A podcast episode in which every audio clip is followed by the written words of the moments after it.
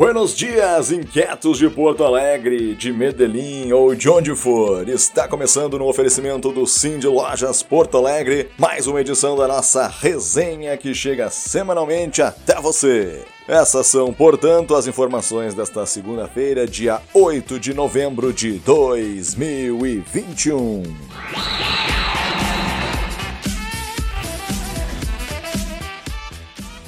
Dos dias 1 a 7 de novembro, um grupo de inquietos do nosso coletivo foi até Medellín, na Colômbia, para mais uma expedição inquieta nessa cidade super inspiradora e que tem muito a nos ensinar. Foi a terceira missão Medellín e que contou com a participação de inquietos como César Paz, Silvia Marcuso, Adriane Ferrarini e Paulo Renato Menezes. Para conferir como foi essa viagem, dê uma olhada no Instagram do Pô Inquieta ou no da Silvia Marcuso, que fez vários registros bacanas no arroba Silmarcuso e no seu canal do YouTube. Parabéns a todos que participaram dessa expedição.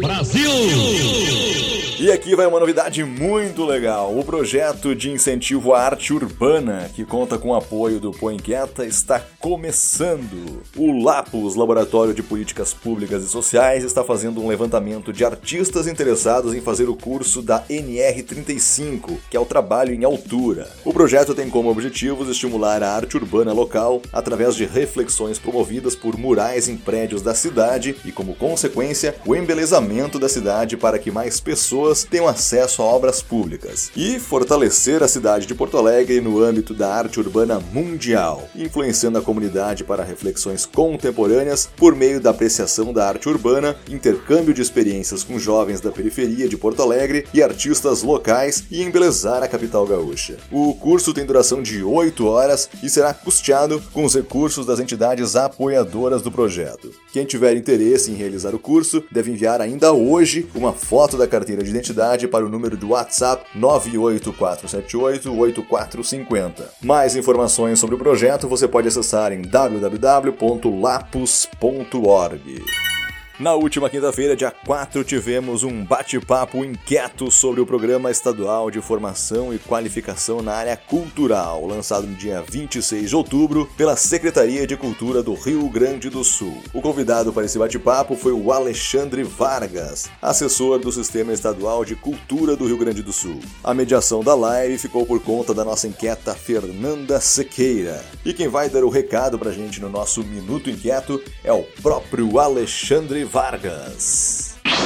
Inúmeras ações realizadas pela Secretaria de Estado da Cultura do Rio Grande do Sul, a SEDAC, vem colocando o Estado gaúcho em um patamar diferenciado do contexto nacional e está chamando a atenção dos diversos setores da cadeia produtiva da cultura. Entre essas ações que se destacam, a partir da refundação da Secretaria de Cultura, está a ativação e retomada de convênios, entre eles os pontos de cultura, a inclusão da economia criativa na pauta pública e privada da sociedade gaúcha, através do programa RS Criativo, e o aumento substancial de recursos da Lei Estadual de Incentivo à Cultura e, consequentemente, do Fundo de Apoio à Cultura. Também entra nesta conta a aplicação exitosa de 99,98% dos recursos da Lei Aldir Blanc, efeito concreto da única Conferência Estadual de Cultura realizada no Brasil e focada na Lei Aldir Blanc.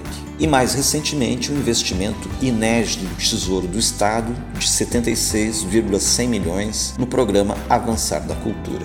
De todas as tonalidades que emergiram desse processo da Lei Aldir Blanc, aflorou no Rio Grande do Sul um Estado tensionado a fortalecer mais ainda o seu sistema estadual de cultura e a promover o crescimento das políticas de cultura nos municípios, através da consolidação dos sistemas municipais de cultura. A gestão de cultura é um campo profissional bastante complexo que, para dar conta de tão ampla diversificação da área de atuação exige uma formação interdisciplinar e, principalmente, o fortalecimento do perfil desse profissional da cultura. Além dos temas específicos de arte e cultura, é preciso saber transitar pela economia, pelos princípios jurídicos, pelo planejamento, pelo domínio do processo legislativo, pelo marketing e pela administração. Reconhecer o local onde se atua, identificando suas potencialidades e singularidades, problematizando, discutindo continuamente sobre os aspectos inerentes à política cultural pública e privada, aprimorando os conhecimentos referente às diversas formas de manifestações artísticas e culturais e atentando-se para as novas tendências. É neste contexto que mais uma das ações da SEDAC deve chamar a atenção, pois no dia 26 de outubro foi lançado o Programa Estadual de Formação e Qualificação na área cultural. Esse programa será executado de outubro de 2021 a outubro de 2022 com encontros online, gratuitos e com certificação do Sistema Estadual de Cultura aos participantes. O programa promove e estimula a formação, articulação, capacitação e aperfeiçoamento técnico, artístico e de gestão no campo da cultura.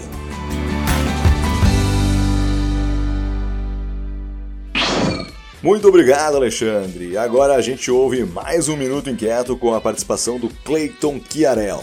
Ele vai falar sobre a abertura da 50 Semana da Consciência Negra de Porto Alegre, que vai acontecer no próximo domingo no Now Live Space. Confere só o recado que ele tem na nossa agenda inquieta.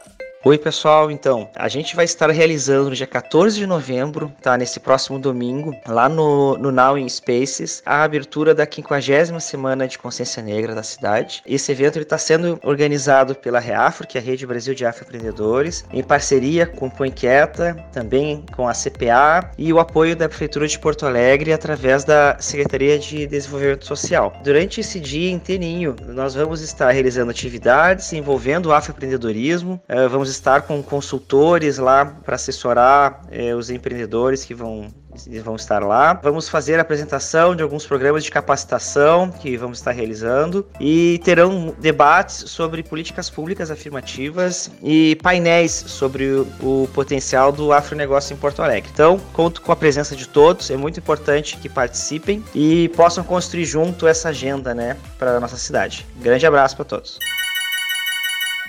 Valeu, Cleiton! Um grande abraço para você também. E falando em eventos que estão rolando nesse mês de novembro de 2021, o Ponta Cidadania promove o primeiro Congresso Popular de Educação para a Cidadania. Entre 26 e 30 de novembro vão rolar discussões sobre cidadania, inclusão digital, cultura africana, educação jurídica, mudanças climáticas e muitos outros temas. Mais de 15 rodas de conversa vão garantir debates horizontais com protagonismo compartilhado. Tudo que for debatido vai ficar acessível na plataforma do Ponta, através da qual também vai ser possível dar continuidade no formato digital para as discussões iniciadas no Congresso. Para mais informações e programação completa, acesse o site pontacidadania.com/congresso ponta.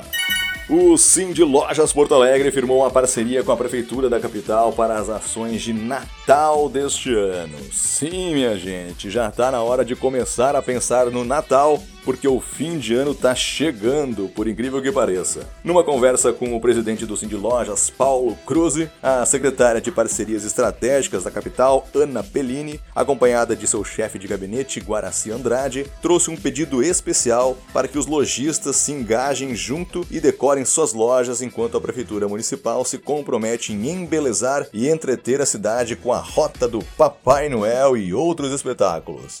Na oportunidade, o presidente Paulo Cruz colocou a entidade à disposição como parceira para impulsionar os projetos do Natal de 2022, ano em que Porto Alegre celebra seus 250 anos.